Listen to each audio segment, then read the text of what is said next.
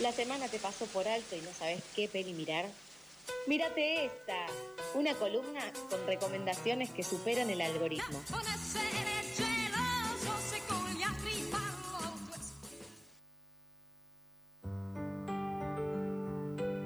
Series, películas, críticas, todo en un solo lugar y con la mejor columnista para poder hacerlo. Un gran aplauso para nuestra querida Leticia. ¿Cómo estás, Leti? ¿Qué tal, chicos? ¿Cómo están? Buen día. Buen, día. Un día fresco, estamos frescos. Está muy bien. En todo sentido. Me gusta. Así me gusta, con ganas de pasarse el fin de viendo pelis. Totalmente. La verdad que sí. Estuve, series. Estuve viendo pelis y series, sí, sí, sí cosas que te gustan, cosas que no te gustan, querés pasarla bien, querés pasarla mal. Eh, eh, estoy para un sábado pasarla bien y un domingo depresivo ver algo bien boludo y que me la pasarla mal.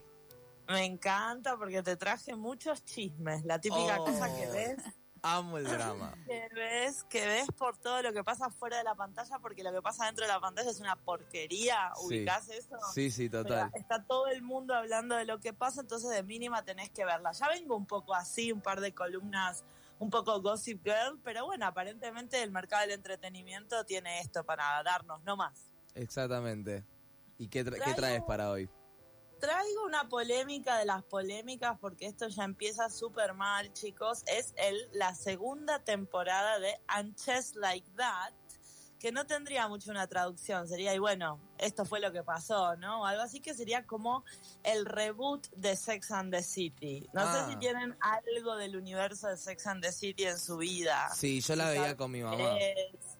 Claro, series para señoras ya mayores, porque Sex and the City se estrenó en 1998 en HBO, la primera temporada de la serie original, basada en un libro, en su momento fue una revolución. Es una serie muy icónica por muchos motivos.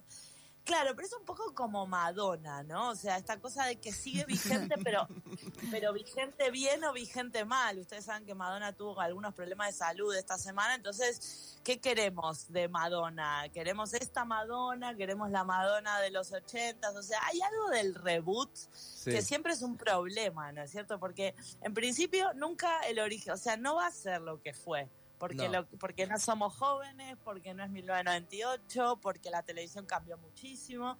Se dejó de emitir en el 2004 la serie, la original Sex and the City. Se hicieron dos películas que fueron también bastante famosas, pero fíjense, estamos hablando de hace casi 20 años.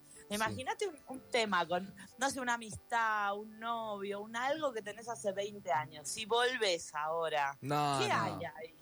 No, no, no. Tiene que haber pasado muchas cosas. Se tiene que haber redescubierto mucho. Me gusta lo que decís porque el problema con la serie que empezó en el 21, la nueva, ¿no? Que es And Like That, es primero y principal que no pasó nada. Pareciera como que las protagonistas estaban metidas en un freezer y las sacaron en 2021 y les explicaron, bueno, es, ahora aceptamos el matrimonio igualitario, ahora nos llamamos eh, they, she, her, o sea, como un montón de cosas que fueron creciendo a medida que fue pasando estos 20 años y a ellas parece que nadie les avisó, no leyeron un diario en 20 años. ya empezamos pésimo así. no hay un arco que la lleve hasta ahí tipo, llegaron. Claro, viste, se sorprenden de que la gente se acueste con gente del mismo sexo, o sea, como cosas que señora, pero usted dónde estuvo, ¿no? es bastante triste, es bastante triste el reboot. Ya de por sí la idea de reboot me parece triste, me parece triste por muchos motivos, lo abro a debate acá. Es medio succionador de plata, ¿no? Como que está, vamos a buscarla de vuelta. Claro, pero además, a ver, no hay ideas en Hollywood. Chicos, yo tengo un Excel con 150 ideas para hacer series para HBO. que la llamen a Leti. HBO me quiere contratar y pagar en dólares, yo fantásticamente agradecida, ¿no? O sea, ¿por qué de vuelta con esta historia del reboot? ¿Por qué? Explíqueme. Para mí es eso, es, es, es la búsqueda de guita. Saben que Sex and the City vendió y se quedaron ahí con es una cosa fácil que pueden rehacer entonces van con eso y sacan plata. Como también están estirando Black Mirror tipo bueno ya está si hubiesen cortado ya hubiese quedado bien y siguen estirándola. Y sacan películas me gusta me gusta lo que decís del dinero Lauti porque fíjate que en el, estreno de 2021 o sea la primera temporada de esta de esta serie que estrenó ahora la segunda eh, fue el estreno más visto en la plataforma HBO Max. Claro. que es Claro. gracioso también. O sea, porque vos decís, en 2004, cuando la serie se dejó de emitir, no existían las plataformas, no existía Netflix, no existía HBO Max, y de pronto la plata ante todo, ¿no? O sea, sigue el dinero. Ahora hacemos plata con plataformas y evidentemente la marca Sex and the City, la marca Carrie Bradshaw, la marca... eh, de estas chicas en Nueva York tiene lo que necesita tener para generar dinero. Pero además tiene muchas polémicas y se las voy a ir desmenuzando una por una de acuerdo a los personajes. ¿Qué les parece? Dale. Primero y principal, Carrie queda viuda. O sea, el- la protagonista Uy. termina la serie casándose con el tipo que la tiene acá para ya seis temporadas, que es Mr. Big. Mr. Big, chicos, es Chris North, que Lo acá odio. la, primera polémica es que tiene, como corresponde a un buen señor que se precia haber estado en Hollywood más de 10 minutos, que tiene denuncias de abuso sexual. No, en serio. Y bueno, sí. Por obvio. supuesto, por supuesto. Vos te quedás, sos hombre, te quedás 10 minutos en Hollywood y, Y ya Y se te escapa la mano. algo, algo mal haces. Es como lo que se hace en Hollywood si sos hombre. En fin, ¿qué pasó? Toda una polémica porque, claro, al tipo lo matan en la, el primer capítulo de la primera temporada de la serie, lo matan. ¿Lo matan por Y eso? Se ¿Por la queda, denuncia? no, le da un infarto, le da un infarto al personaje. Pero, vengan, vamos a ver. Mientras le da el infarto en el personaje de, de esta Sex and the City 2, digamos, en la otra serie que estaba protagonizando lo echan. En la marca de eh, actividad física que donde era sponsor lo echan. En la Ah, por eso. agencia lo Claro. echan. Lo Pero- mataron por eso en la serie. como y pero nadie lo blanqueó. ¿Él llega a aparecer en la serie? Un capítulo. Aparece Ah. menos de un capítulo entero. Lo matan a la mitad del primer capítulo y entonces la ponen a Carrie en el modo viuda. Porque podría haber estado. entrado viuda directamente. Muerto, decís. Claro, sí. Directa. Sí. Claro, Sí. sí, sí, claro. Podría haber empezado así, pero por eso ahí está la primer polémica. Es, ¿lo sacaron o no lo sacaron? ¿Lo bancan o no lo bancan? Porque mucho chismerío en Hollywood dicen que lo sacaron por eso, pero que además ya no lo llaman, ya no lo invitan a las fiestas. O sea, como que lo que se dice en inglés, iced out, ¿no? Como Sí. que lo congelaron y adiós. A mí su Primer cara no me cae bien. Eh, dejó plantada a Carrie en la boda. Es este el que la Ahí deja. está. Sí. Ah, A mí Mr. Big me Mal. cae como el orto. Mejor, que lo hayan matado. Y para mí A es por el tema del abuso. A mucha gente le cae mal, es un personaje de lo más polémico. En la jerga femenina lo conocemos como el típico psicópata que te dice Ah. que te ama, pero está casado con otra, que se va a separar por vos, pero en realidad se casa con la siguiente. O sea, es Claro. normal. Sí. Es normal en la fauna masculina que venga alguien a, a decirme que no.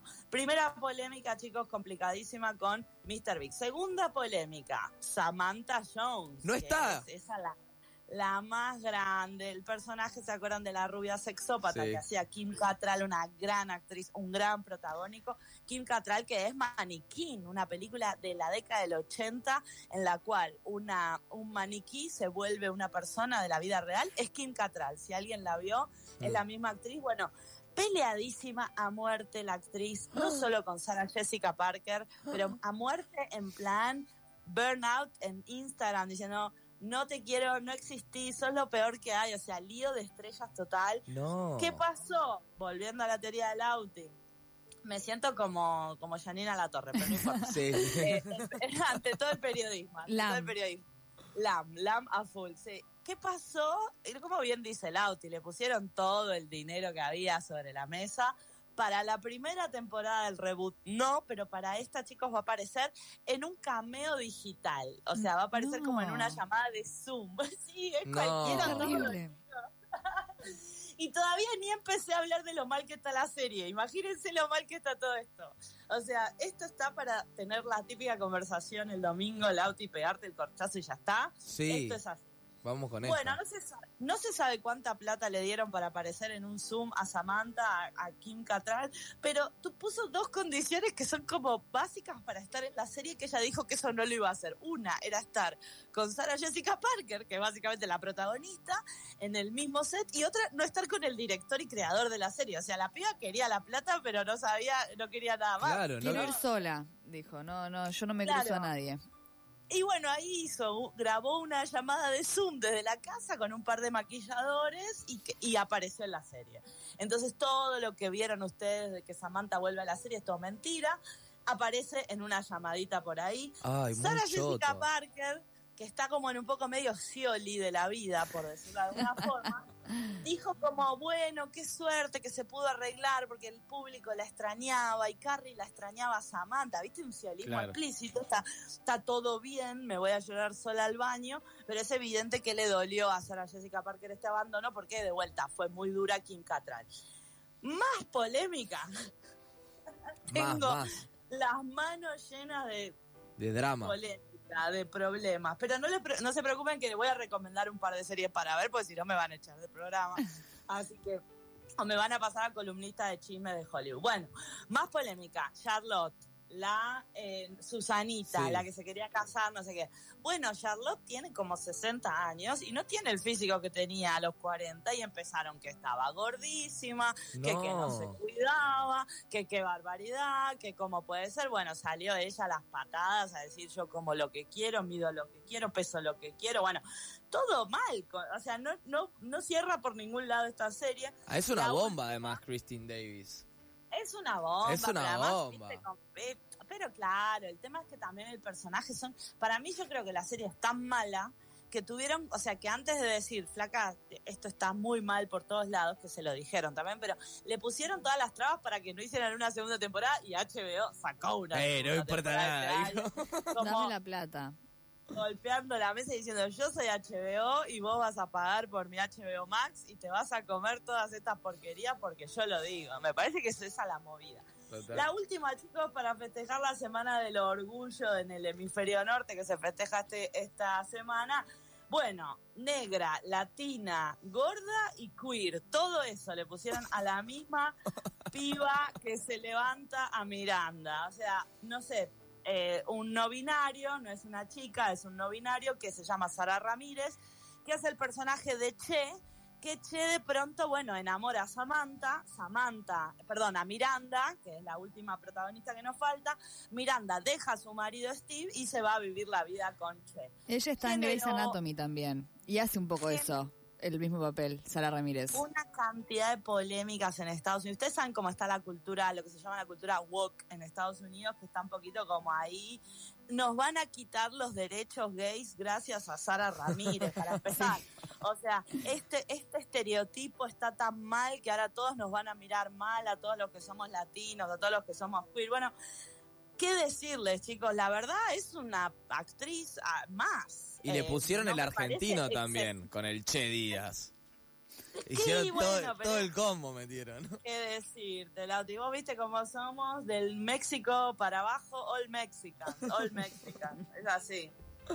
A ver, más problemas yo no puedo traerles a esta No. mesa. Acá hay mucho chusmerío. mu- La serie es pésima, pero quiero subrayarlo, pésima. Está muy orientado a esto que digo de estamos muy ayornadas, estamos muy ayornadas. No, señora, no está ayornada. Esto parece una especie de enciclopedia del siglo XXI, ¿no? Ahora los niños usan pollera. Ah, qué bien, ¿no? Ahora no, no, no matamos a los negros. Es como así, ¿no? Sí, sí, muy como todo muy explícito y tener que decirlo. Claro, es muy raro todos los lugares comunes. Creo que crearon un lugar común llamado el paraíso de los lugares comunes y allá fueron. La serie es pésima. Les voy a recomendar tres para salir de este lugar Sí. horrible en el que me quedé. Igual a mí La me primera- tienta que me digan que una, una serie es muy, muy mala. Como que me da ganas de verla para decir, sí, la verdad que fue una mierda esta serie. Ah, Yo creo que la diferencia fundamental es si viste la original o no. Porque si viste la original, es como que de verdad encontrarte Sí. al novio que te hizo feliz a los 20 ahora y el pibe es un desastre. Un ¿viste? No, decir, no, no, yo no quiero saber nada con esto. Ahora, si eh, no viste nada de Sex and the No, City, es simplemente una mala serie.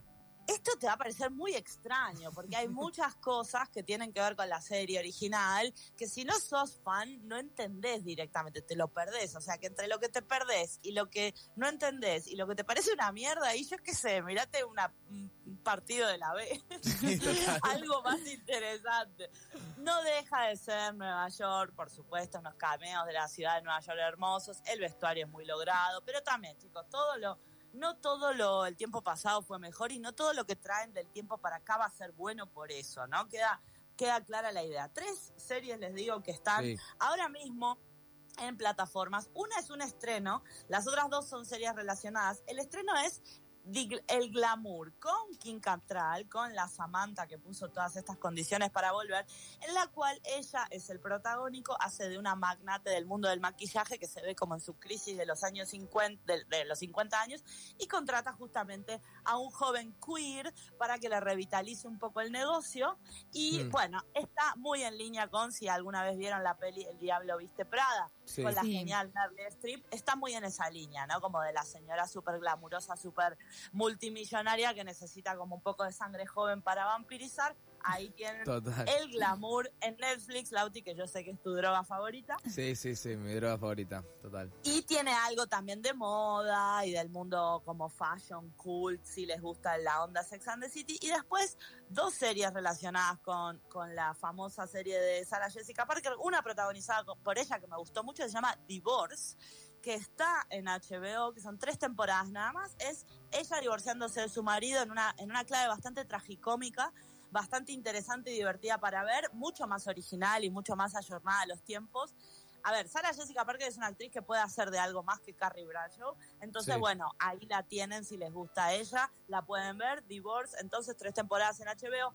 Y lo que sería la copia millennial de Sex and the City, chicos, no la dejen pasar. Es una gran serie, se llama Girls, chicas. Está en HBO, son seis temporadas con la genial Lina Duham.